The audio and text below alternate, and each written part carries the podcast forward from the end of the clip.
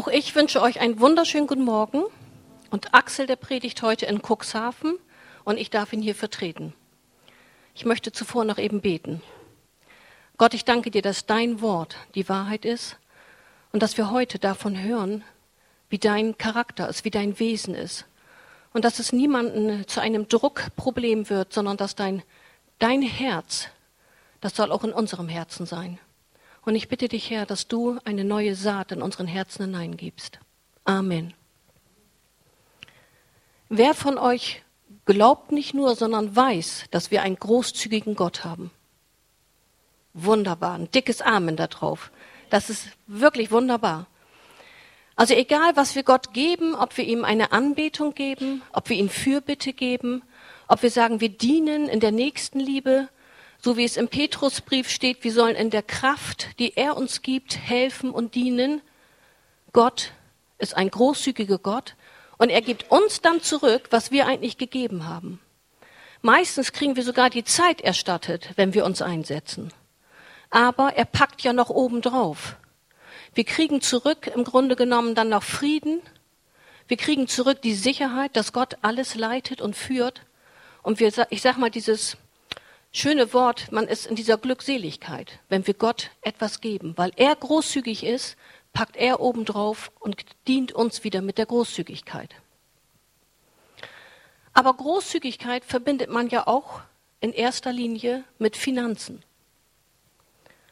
Und unser Geben im, Finanz, im, Bereich Finanzen soll ja nicht davon abhängig sein, wie sieht mein Kontostand aus oder was verdiene ich überhaupt, sondern auch unser Geben soll ja davon abhängig sein, von dem Wort, was Gott in seinem Wort hat. Eben in Vertrauen sollen wir das geben, was er uns rät.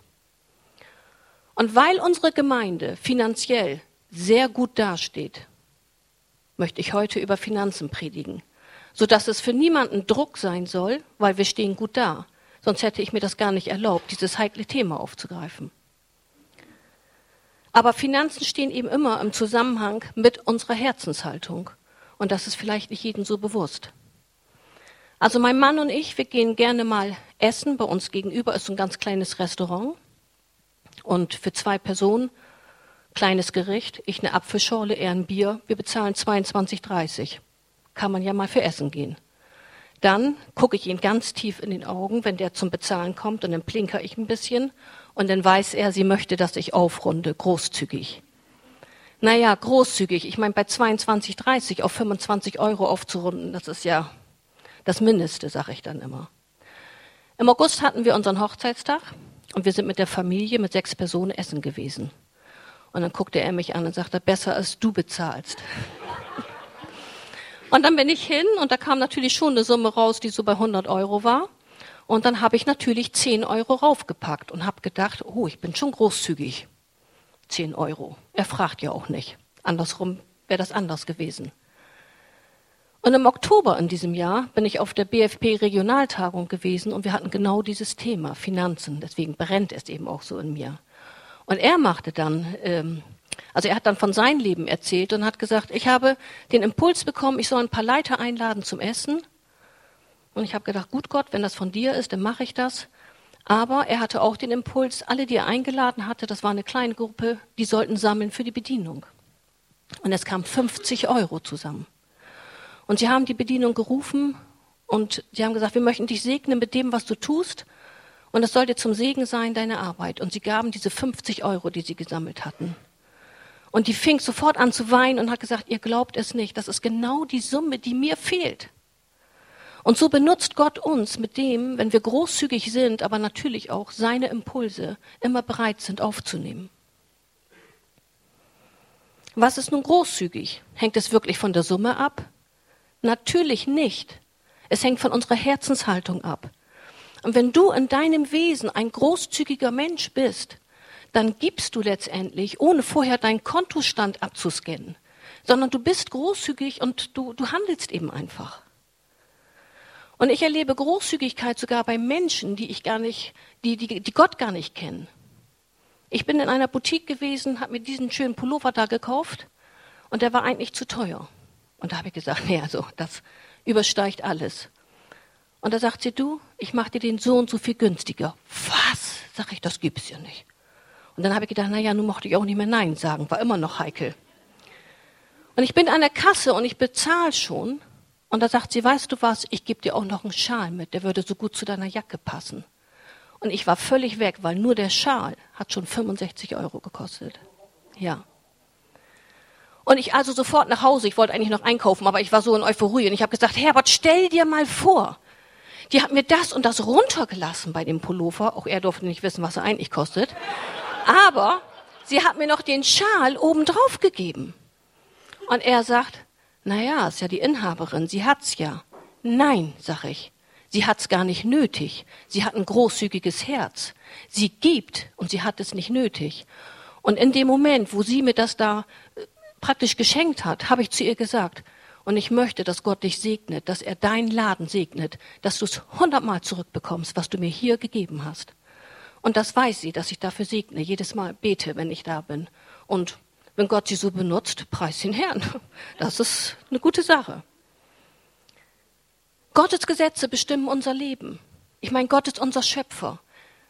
Die Naturgesetze sind da. Keiner stellt in Frage, ob die Erdanziehungskraft richtig oder falsch ist, ob das bei mir funktioniert oder bei dir. Es ist einfach so. Ebbe und Flut wird vom Mond angezogen. Es ist einfach so.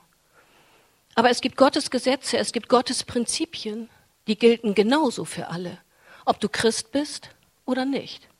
Wie bei dieser Frau, die mich beschenkt hat. Gottes Großzügigkeit und Gottes Prinzipien gelten für alle. Nämlich Saat und Ernte ist ein Prinzip, was für alle Menschen gilt.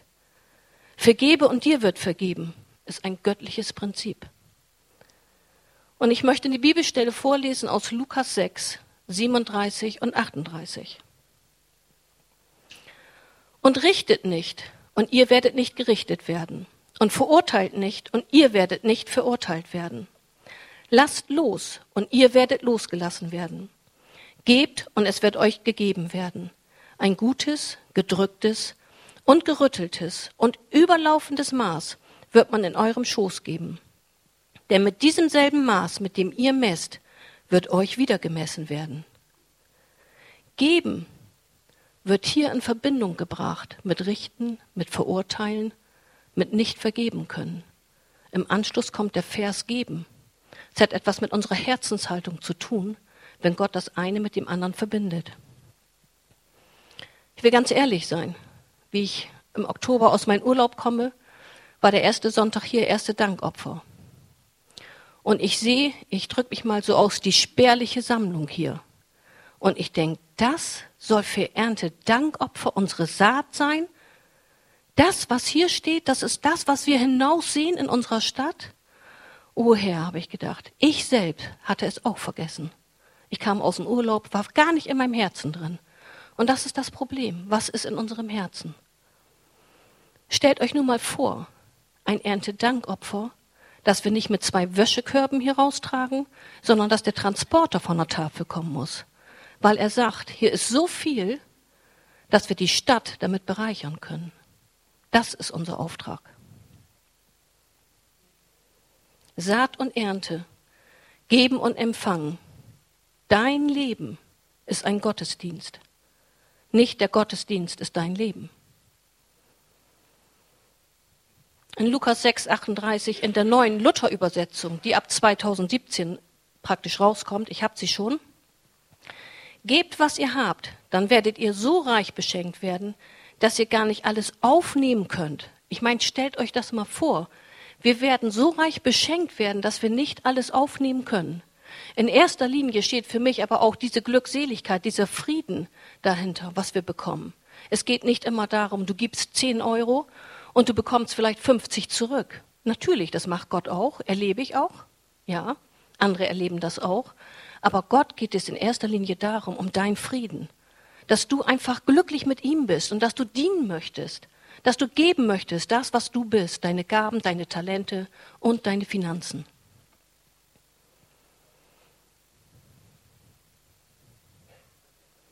Gott gibt uns immer großzügig zurück. Das ist sein Wesen. Und wenn wir den ersten Vers, nämlich Nummer 37 nehmen, wo es um nicht vergeben geht, wir kriegen auch das zurück, wenn wir jammern, wenn wir ärgerlich sind, wenn wir nicht vergeben, Auch das gibt eine großzügige Ernte. Und das ist immer unsere Entscheidung. Wenn es um Finanzen geht, geht es immer um Menschen.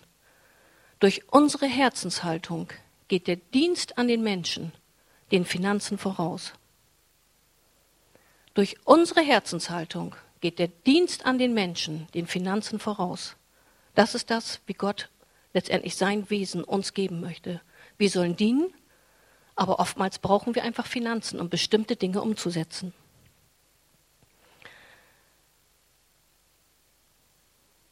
Im finanziellen Bereich glauben wir, dass wir reich werden durch Sammeln und Sparen.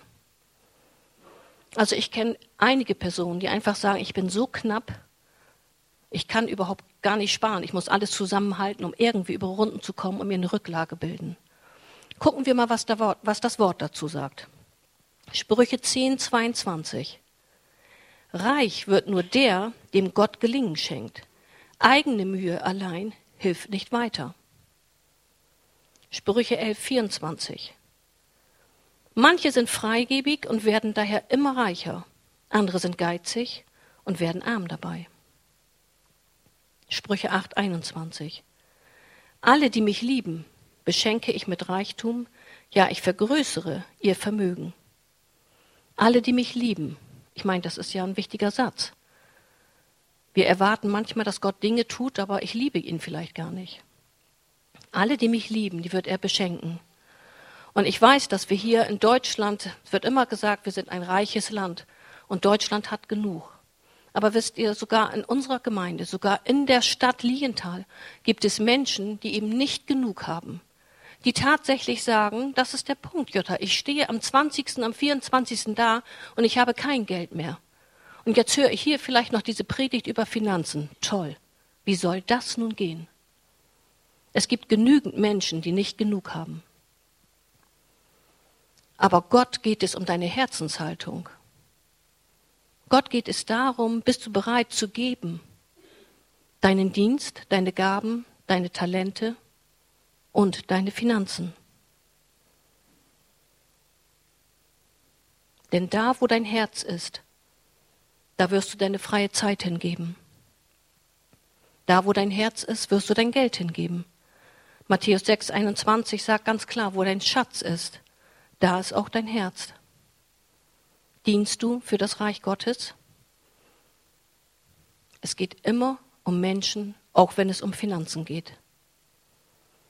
Und mit Finanzen werden Menschen freigesetzt, das zu tun, was Gott für diese lokale Gemeinde vorbereitet hat.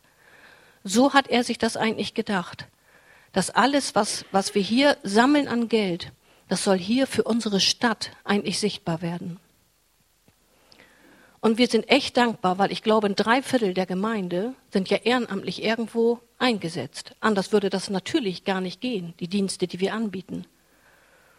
Aber es geht ja noch weitaus hinauf. Und darum hat Gott ja den Zehnten letztendlich eingesetzt, der im Alten Testament erwähnt wird. Und der Zehnte sollte unsere Grundlage sein für unser Geben. Dann denkt der eine oder andere, pff, Altes Testament, leben wir doch nicht mehr drin. Wir gucken mal. Wisst ihr, Menschen, die diese Regel überhaupt gar nicht kennen, weil sie Gott nicht kennen, die geben auch auf den Zehnten aus. Nur wohin? Hobby, Sport, Kleidung, viele in Technik. Die geben auch reichlich weg. Vielleicht ihren Zehnten ganz woanders hin. Es geht immer um unser Herz. Und das ist mit dem Portemonnaie verbunden. Wie sieht Gott das nun? Ich möchte ein paar Bibelverse vorlesen aus Malachi 3, Vers 6 und erstmal nur Vers 10. Die anderen Verse kommen nachher. Ich, der Herr, habe mich nicht geändert. Das ist erstmal schon eine tolle Aussage. Ich, der Herr, habe mich nicht geändert. Ich, der allmächtige Gott, fordere euch nun auf, Bringt den zehnten Teil eurer Ernte in vollem Umfang zu meinem Tempel, damit in den Vorratsräumen kein Mangel herrscht. Stellt mich doch auf die Probe und seht, ob ich meine Zusage halte. Denn ich verspreche euch, dass ich dann die Schleusen des Himmels wieder öffne und euch mit allem überreich beschenken werde. Das ist Gottes Herz. Der Zehnte ist für sein Haus bestimmt. Hier für uns. Für unsere lokale Gemeinde, damit wir eigentlich unsere lokale Gemeinde unterstützen. Nicht nur wir uns selbst hier.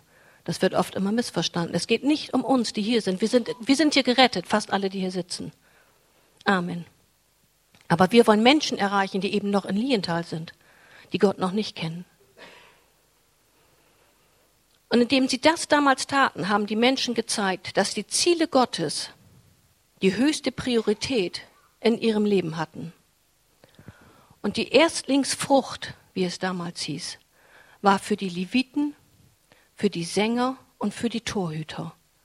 Das sind die ersten zehn Prozent, die dem Herrn gehören. Das bedeutet, die Leviten, die Torhüter und die Sänger, das sind die Hauptamtlichen, die eingesetzt werden.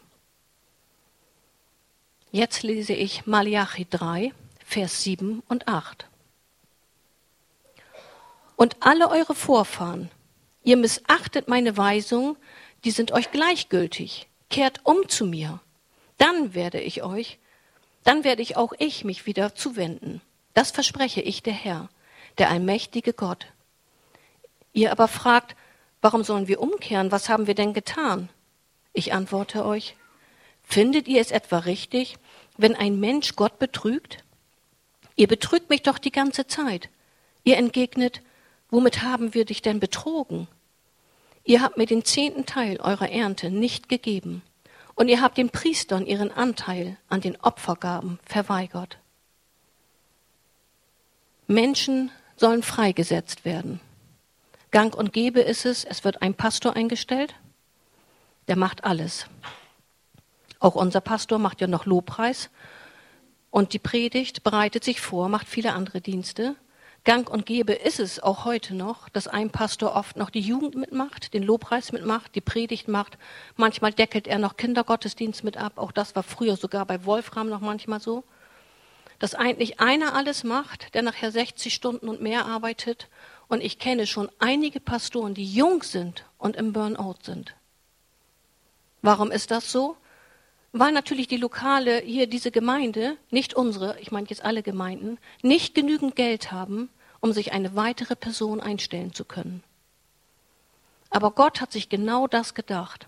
Wenn der zehnte Teil eingegangen wird in das Haus Gottes, dann ist so viel da, dass Leviten und Sänger, Sänger und Torhüter eingestellt werden können.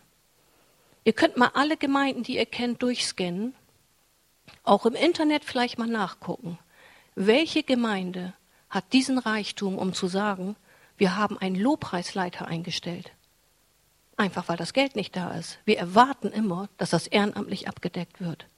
Aber Gott hat sich das völlig anders gedacht.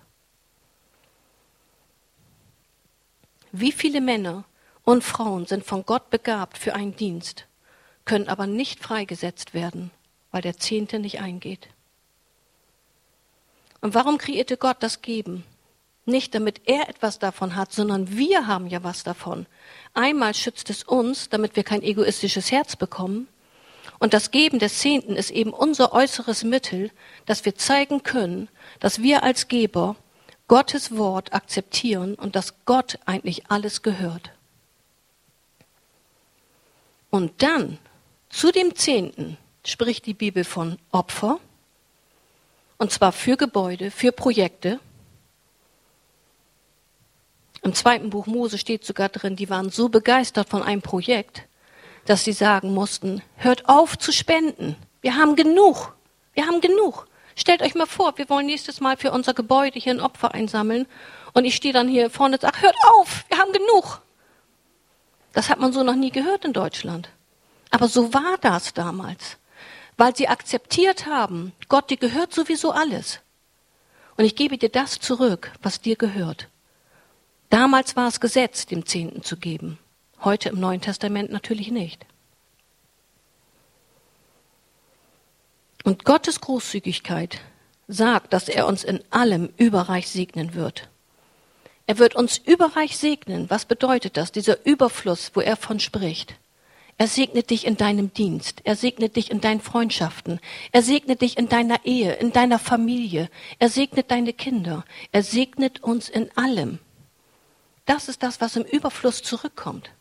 Und das ist einfach sowas von fantastisch.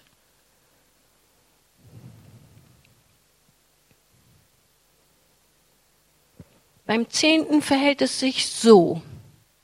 Da fällt mir doch gerade auch noch ein, ich wollte eigentlich heute auch noch eine Familie unterstützen mit 100 Euro, hab aber nichts dabei. Hat vielleicht jemand 100 Euro irgendwo für mich? Mensch, Inge. Inge, wunderbar. 100 Euro. Jetzt kann ich tatsächlich jemanden unterstützen, wo Gott mir einen Impuls gegeben hat. Ich will ehrlich sein, das war abgesprochen mit Inge. Das ist nämlich mein Geld. Inge hat mir das gegeben, was mir gehört. Und so ist das bei Gott. Wir geben den Zehnten ihm wieder, weil es ihm eigentlich gehört. Es ist sein Geld. Der Zehnte hat nämlich nichts mit Geben zu tun, sondern das ist der Rückfluss, der Gott gehört. Und ich kann euch heute hier ein wunderbares, exzellentes Zeugnis präsentieren, was Gott getan hat in einer Familie. Und ich möchte Andrea Becker mal eben nach oben bitten.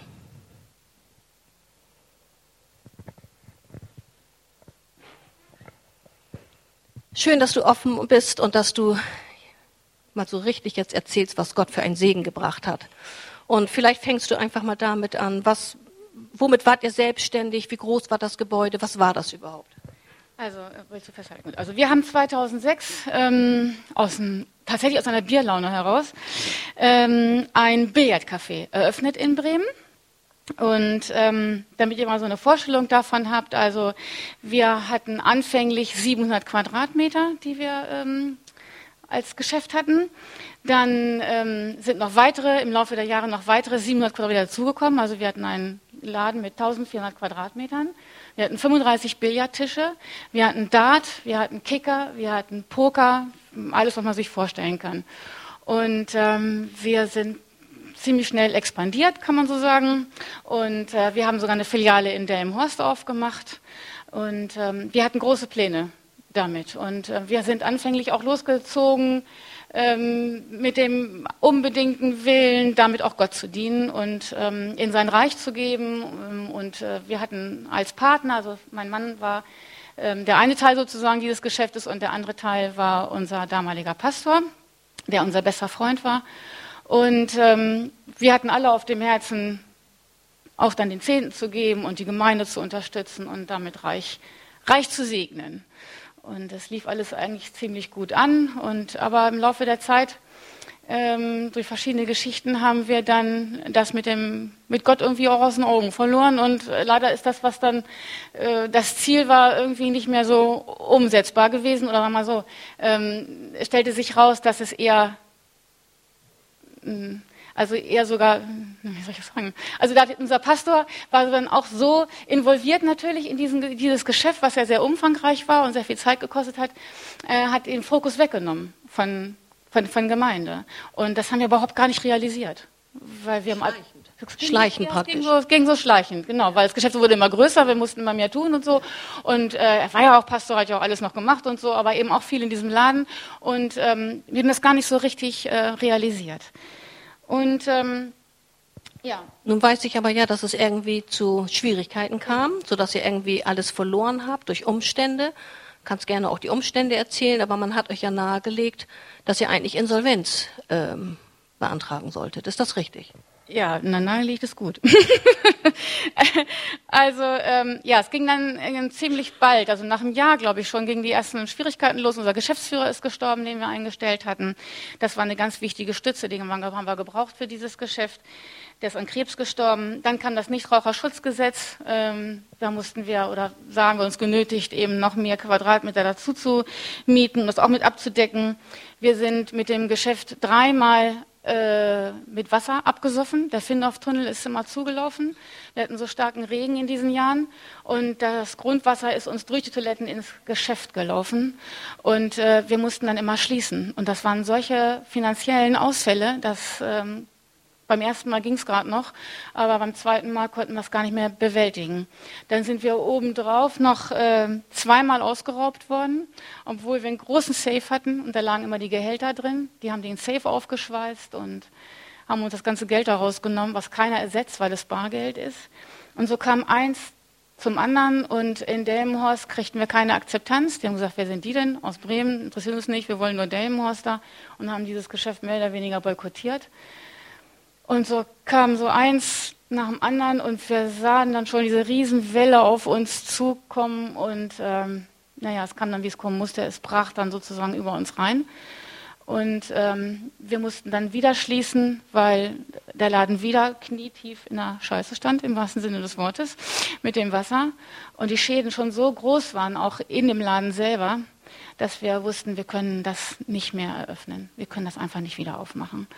Und dann keine Einnahmen, konnten wir natürlich auch unsere laufenden Kosten nicht mehr bezahlen. Könnt ihr euch vorstellen, bei 1400 Quadratmetern, was du da für Miete hast. Wir hatten ähm, über, über 15 Angestellte, die wir ja auch bezahlen mussten. Ja, und dann äh, war es dann so, dass dann der Vermieter uns verklagt hat. Also wir hatten zu, dann kriegten wir eine Räumungsklage, dann mussten wir vor Gericht und äh, es war ein furchtbares Dreivierteljahr weil wir vor nichts standen, es war alles kaputt und wir hatten aber die Kosten und es kam gefühlt für mich so jeden Tag neue Rechnungen rein. Der Berg wurde immer größer, die Katastrophe wurde immer größer. Äh, unser Pastor hatte schon zwei Wochen, zwei Jahre vorher schon Burnout, dem ging es sowieso ganz schlecht. Und ähm, ja, und dann ähm, kam diese Gerichtsverhandlung, die Lieferanten und so konnten wir alle hinhalten, wir müssen erstmal die Gerichtsverhandlung abwarten. Alle sagten schon, Leute, das war's, gebt auf, hebt die Finger, macht Insolvenz, gebt euer Haus her. Und wir hatten das Gefühl, wir verlieren einfach alles. Wir wussten nicht mehr, wo wir wohnen sollten. Wir haben unseren Kindern alles weggenommen, was ihnen lieb und teuer war. Sie hatten ein Pferd, wir, sie, sie hatten ganz viele Musikinstrumente gespielt, wir haben alles gestrichen, es ging gar nichts mehr.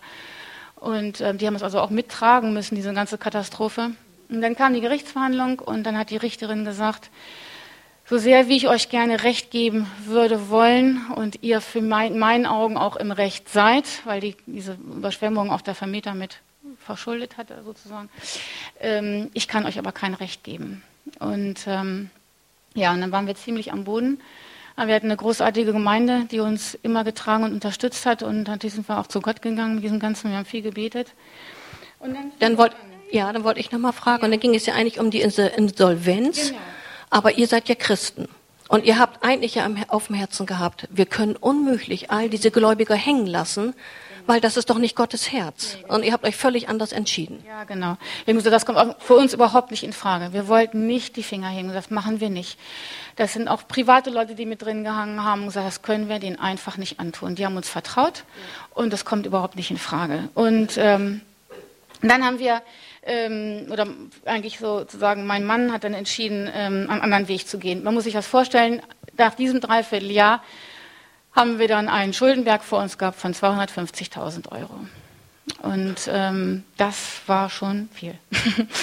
ja, und dann ähm, fing Gott an zu wirken. Nachdem wir dann uns festgemacht hatten, wir gehen nicht in die Insolvenz, fing Gott wirklich an, aus allen Seiten hinzuzutun. Also es fing damit an, dass zum Beispiel mein Bruder, mit dem ich fast gar keinen Kontakt habe, plötzlich auf den Plan kam und sagte, ich nehme euch das Finanzamt ab, weil das Finanzamt nicht mitmacht bei privaten Insolvenzgeschichten. Ich muss mal eben zwischendurch noch was fragen, weil es geht ja darum, dass ihr letztendlich auch Gott gegenüber immer treu gewesen seid, ne? wenn du das noch mit einbringst. Ja, das, ähm, wir haben, wir haben solange, solange wir, wir in die Gemeinde gehen, haben wir ähm, immer den Zehnten gezahlt. Es gab dann Phasen, gerade wo es dann so uns so schlecht ging, da haben wir dann ausgesetzt, weil wir nicht mehr wussten, was wir machen sollten.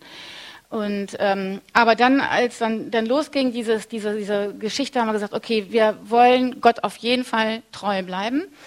Und äh, nachdem dann Volkmar sozusagen für diese Schuldenbereinigung gekämpft hat, hat er so, so einen Schuldenplan aufgestellt und hat die Gläubiger alle äh, angeschrieben, hat gesagt, oder mit dem Rechtsanwalt zusammen, so passt auf, wir heben nicht die Finger, wir geben euch das Geld, wir zahlen auch die sechs Jahre, wie es vorgeschrieben ist.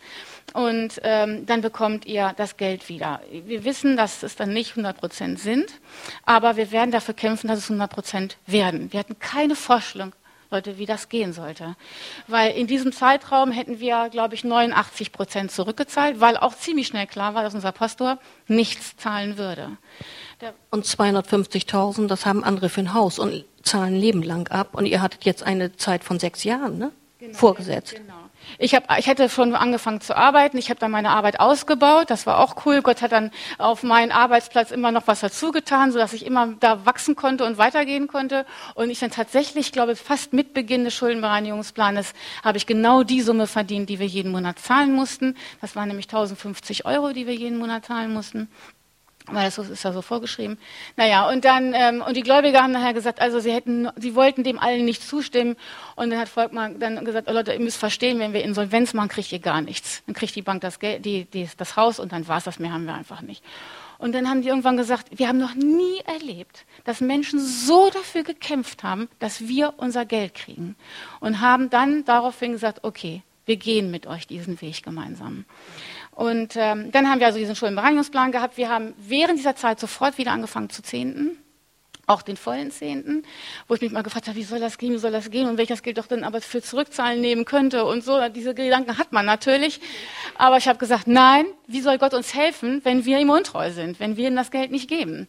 Und dann fing Gott an, wirklich alles wieder nach und nach wiederherzustellen. Es war wirklich unglaublich. Wir haben in der Zeit, in der wir abbezahlt haben, äh, ich habe allein sechs Urlaube geschenkt gekriegt von allen möglichen Seiten. Wir konnten bei der äh, Hochzeit unserer Tochter in Südafrika dabei sein. Das war ja auch undenkbar eigentlich. Ähm, es kam eins zum anderen, also es war wirklich unglaublich. Und dann ähm, war es so, dass wir äh, immer wieder noch weiterhin daran festgestellt haben, pass auf, wir schaffen die 100 Prozent. Ich weiß nicht wie, aber wir schaffen sie. Und ähm, Ihr wisst ja, nach sechs Jahren ist einfach fertig, dann ist Schluss, dann zahlt man ja nichts mehr. Und wir wollten aber nicht bei 89 Prozent stehen bleiben. Dann haben wir weiter gebetet. Ich habe immer gebetet, dass wir die Hälfte der Zeit nur abzahlen müssen, weil wir ja auch alleine das tragen müssen und der, der andere Partner ja ausgefallen ist. So und dann ähm, ist Folgendes passiert: Wir haben nach vier Jahren dann ein Erbe bekommen sodass wir die Restschuld abzahlen konnten. Wir konnten den Gläubigern sagen, hier ist euer Restgeld und weil wir das versprochen haben und ihr mit uns diesen Weg gegangen seid, geben wir euch das extra Geld obendrauf und äh, dass ihr 100 Prozent zurückkriegt. Wir konnten also die 100 Prozent abbezahlen. Es ist noch Geld übrig geblieben, um die Kinder zu segnen, um ihnen einen Teil davon zurückzugeben, was sie auch opfern mussten in der Zeit. Es ist sogar noch Geld für uns übergeblieben, dass wir uns eine Kleinigkeit gönnen konnten, sozusagen als Entschädigung für die harte Zeit. Und ähm, es war sowas von gesegnet, das kann man gar nicht sagen. Und, ähm, ich glaube, ihr habt sogar zwischendurch immer mal wieder Geldsegen von irgendein Genau, welche Person wieder, bekommen. Ne? Ja, immer wieder kam Menschen und gesagt, Mensch, wir haben auf dem Herzen, euch Geld zu geben und so. Und dann konnten wir dann wieder einen Schritt weitergehen und so. Es war wirklich großartig. Und das Faszinierendste daran ist, solange wie Volkmar und ich uns kennen, und das ist schon ziemlich lange, hatten wir immer Schulden, weil wir weiß ich nicht, wir hatten einfach eine falsche Einstellung zu Finanzen. Und äh, wir haben immer zu viel gegeben und hatten, also nicht, nicht in Reich Gottes, sondern einfach zu viel ausgegeben, so wollte ich sagen. Wir haben immer zu viel ausgegeben und immer, wir haben immer auf Kredit gelebt und gehofft, es kommt irgendwie wieder rein. Es kam auch immer irgendwie rein, aber wir haben immer in Schulden gelebt. Und das hat mich auch immer belastet. Und seit wir in diesen Schuldenbereinigungsplan gesteckt haben, haben wir nicht einmal mehr Minus gehabt. Wir haben während der ganzen Zeit aus dem Plus rausgelebt. Das ist echt ein Wunder, wirkliches Wunder. Wo du denkst, es ist eigentlich nur noch Mangel, du hast gar nichts mehr, hatten wir plötzlich was. Ich habe mich noch nie so reich und versorgt gefühlt wie während dieser Zeit. Und ich mache das wirklich fest damit mit dieser Haltung, die wir hatten, zu sagen, Gott, wir wollen niemanden betrügen, wir wollen dir treu sein, wir wollen dir das Geld geben, trotz der ganzen Misere. Ähm, und jetzt sind wir tatsächlich nach vier Jahren durch. Das ist Wahnsinn. Und wir sind frei. Gott hat uns frei gemacht und ich weiß, er wird diesen Segensweg mit uns weitergehen, weil ich weiß, dass er zurückgibt, was der Teufel uns geraubt hat. Das ist echt ein Applaus wert. Danke, Andrea.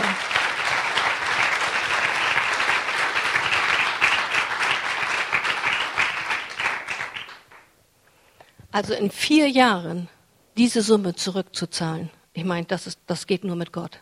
Anders geht das gar nicht. Also es wäre für mich vorher unvorstellbar gewesen. Danke, Andrea. Also der Zehnte ist eigentlich gar nicht verhandelbar. Überhaupt nicht.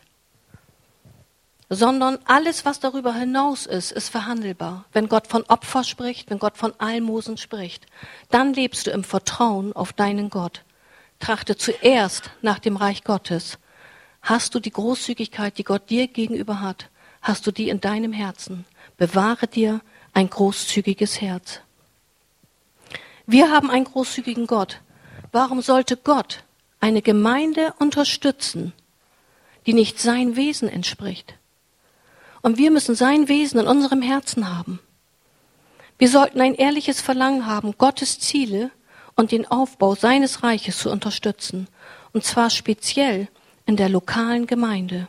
Hier vor Ort. Es geht nicht immer um unseren Gottesdienst. Es geht auch nicht um uns. Es geht darum, dass der Ort Lienthal, die Stadt, sieht und erkennt, hier wird etwas gemacht in Lienthal. Hier spricht man von, der Christus, von dem Christuszentrum Oasis, weil die geben, weil die einsetzen, weil die irgendwo Dienste haben, weil die großzügig sind. Sodass Menschen erfahren, es gibt einen Gott, der heute noch ja, Impulse gibt und anderen Menschen dient. Ich hörte jetzt gerade von meinem Schwager, der hat in Ottersberg irgendjemanden gesprochen und der hat gesagt, ich, ich kenne in, ich kenn in Lienthal den Anziehungspunkt. Also nicht Christuszentrum Oasis, aber der Anziehungspunkt. Weil der geht nach außen, der ist für andere Menschen da, der, der nimmt Spenden und gibt es wieder weiter, alles, was da eingenommen wird. Und das ist das, wie Gott sich das vorstellt. Er möchte ja die Stadt erreichen, er möchte Menschen erreichen. Und die Gründe, die im Alten Testament für den Zehnten gegeben werden, sind eben nicht überholt. Während der Zehnte im Neuen Testament nicht befohlen wird, also im Neuen Testament nicht befohlen wird, steht auch nichts im Neuen Testament, das besagt, dass dieses Prinzip nicht mehr gültig wäre. Tatsache ist, dass das Neue Testament zu einer höheren Stufe des Opfers und Großzügigkeit ermutigt, sodass der Zehnte das Minimum darstellen sollte, was wir Gott geben. Und stellt mal vor, alle würden wirklich den Zehnten geben. Dann könnten wir das, wie Gott sich das vorgestellt hat, der Zehnte für sein Haus, dann könnten wir weitere Personen einstellen. Auch im neuen Jahr hat Axel eine Stellenbeschreibung wieder geschrieben für einen Vikar, für eine Jugend, für einen Jugendleiter. Für 90 Prozent können wir den einstellen, weil, wie am Anfang ich gesagt habe, uns geht es gut finanziell. Wir haben das ganze letzte Jahr das schon laufen gehabt, aber ich glaube mit 55 Prozent Detlef, ne?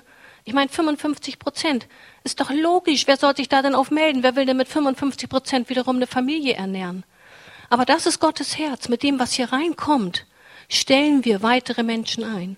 Die Menschen, die begabt sind, Männer und Frauen, die eine Salbung auf irgendeinen Dienst haben, die möchte Gott freisetzen, um zu sagen, hey, wir kennen irgendjemanden, der Lobpreis macht. Nicht nur Lobpreis, sondern der hat so eine Salbung, um junge Leute anzuziehen und zu sagen, und den lerne ich Musikinstrumente. Ich habe Zeit, ich will denen das geben. So einen Menschen müsste man einstellen, um zu sagen, wir wollen das fördern in unserer Gemeinde. Dass da, wo wir jetzt unsere Kinder hier haben, dass man sagt, hey, wir haben hier einen Lobpreisleiter, wir können jemanden einstellen und der fördert eure Kinder wieder, damit die Musik machen können, damit die nachher im Lobpreis sind. So hat Gott sich das gedacht. Oder eben diesen Jugendleiter, den wir jetzt danke Gott einstellen können, wenn sich denn einer findet, der sich speziell um die Jugend kümmert, damit es für die Stadt ein Segen wird, damit es nicht nur heißt, hier, die treffen sich hier von der Gemeinde. Nein, es ist schon vor 30 Jahren so gewesen, dass Jugendliche auf der Straße sind. Es gibt nichts, wo die sich treffen können. Und ein Jugendleiter, dem Jugend wichtig ist und das auf dem Herzen liegt, der macht es immer so, dass er sagt, ich will Menschen, ich will Kinder, ich will Jugendliche erreichen. Und das ist Gottes Herz. Der Zehnte für sein Haus, damit zwei, drei Personen eingesetzt und hauptamtlich eingestellt werden. Ich bin, glaube ich, jetzt im Jahr nur 24 Jahre hier. Auch ich arbeite ja nur drei halbe Tage, weil nie dafür das Geld dafür war. Und auch ich würde immer sagen, Nehmt das Geld wie jetzt für den Jugendleiter, bevor ich sagen würde, ich will weiter eingestellt werden. Es müssen Menschen erreicht werden. Mein Segen liegt darin, dass mein Mann mir nie Druck gemacht hat, hey, du musst arbeiten. Gut, jetzt wo es zum Rentenalter geht, findet er das auch nicht mehr so witzig. Aber mein Segen habe ich. Ich bin glücklich, ich bin zufrieden und ich bin dankbar, dass ich hier arbeiten darf. Lasst euch von Gott eine Vision schenken, was er tun möchte in unserer Stadt. Und das glaube ich, wenn du mit Gott sprichst und sagst, Gott, was möchtest du in dieser Stadt tun, damit wir sichtbar sind? Damit du sein Wesenszug damit du sein großzügiges Herz in deinem Herzen hast. Bewahre dir ein großzügiges Herz. Und stellt euch nur mal vor, wir würden nicht nur einmal im Jahr Erntedank feiern, sondern wir sagen, wir haben das jetzt auf dem Herzen, wir möchten das einmal im Quartal. Wir stellen hier alles voll, wir bringen alle mit, was wir haben in unseren Vorratsschränken. Und zuerst dürfen sich die nehmen, die hier nicht genügend haben in der Gemeinde, die sagen, gut, ich nehme für ein paar Tage erstmal Essen mit, damit ich über Runden komme. Und dann würde immer noch so viel überbleiben, dass wir die Gemeinde, die Stadt Lienthal beschenken können an der Tafel. Und das einmal im Quartal. Das wäre für mich schon eine Vision. Das wäre für mich schon ein Segen, wenn wir das machen könnten. Wenn eben nicht ein Wäschekorb rausgetragen wird, sondern der Transporter kommt von der Tafel. Damit beschenken wir unsere Stadt. Und bevor wir zum Schluss kommen, möchte ich jetzt die Band nochmal bitten, dass wir nochmal ein Lied zusammenspielen und dass ihr einfach Fokus auf Gott habt und euch behaltet, dieses großzügige Herz, was Gott euch gibt. Bewahre auch dir das großzügige Herz. Lass dich von ihm beschenken, eine Vision, die sein Reich bauen kann.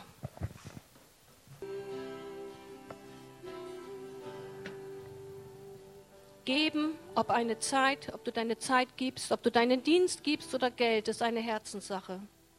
Gott soll dein Herz berühren, damit er tun kann, was er vorbereitet hat. Unsere Haltung und Großzügigkeit ist eine Saat in Gottes Reich. Bewahre dir ein großzügiges Herz. Und wenn hier jemand unter uns ist, der diesen Gott, der uns alles gegeben hat, der Schöpfer ist, noch nicht kennengelernt hat, der darf sich gerne gleich im Gebet bei jemandem melden, der die Beter hier vorne stehen. Die dürfen sich gerne schon aufstellen, die Beter. Ich möchte euch einladen, dass ihr nicht nur bei diesem Thema, sondern wenn jemand eine Sorge hat, wenn jemand krank ist, darf er ebenfalls zu diesen Betern kommen und darf Gott das alles hingeben, weil Gott ist derjenige, der sich um alles kümmert. Und für ein hingegebenes Leben übernimmt Gott die volle Verantwortung. So möchte ich euch entlassen mit den Segen aus dem Epheserbrief. Gott schenke euch seinen Frieden, meine lieben Brüder und Schwestern. Er gebe euch Liebe und bewahre euren Glauben an ihn, den Vater und unseren Herrn Jesus Christus. Gottes Gnade sei mit allem, die unserem Herrn Jesus Christus lieben und schenke ihnen unvergängliches Leben. Amen. Ich wünsche euch einen schönen Sonntag und alle, die kein Gebet möchten, die dürfen gerne unten noch Gemeinschaft haben. Tschüss.